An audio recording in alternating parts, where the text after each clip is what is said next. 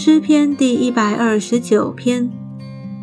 以色列当说：从我幼年以来，敌人屡次苦害我；从我幼年以来，敌人屡次苦害我，却没有胜了我。如同扶犁的在我背上扶犁而根，根的犁沟甚长。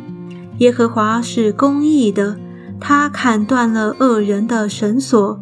愿恨恶习安的都蒙羞退后，愿他们像房顶上的草，未长成而枯干。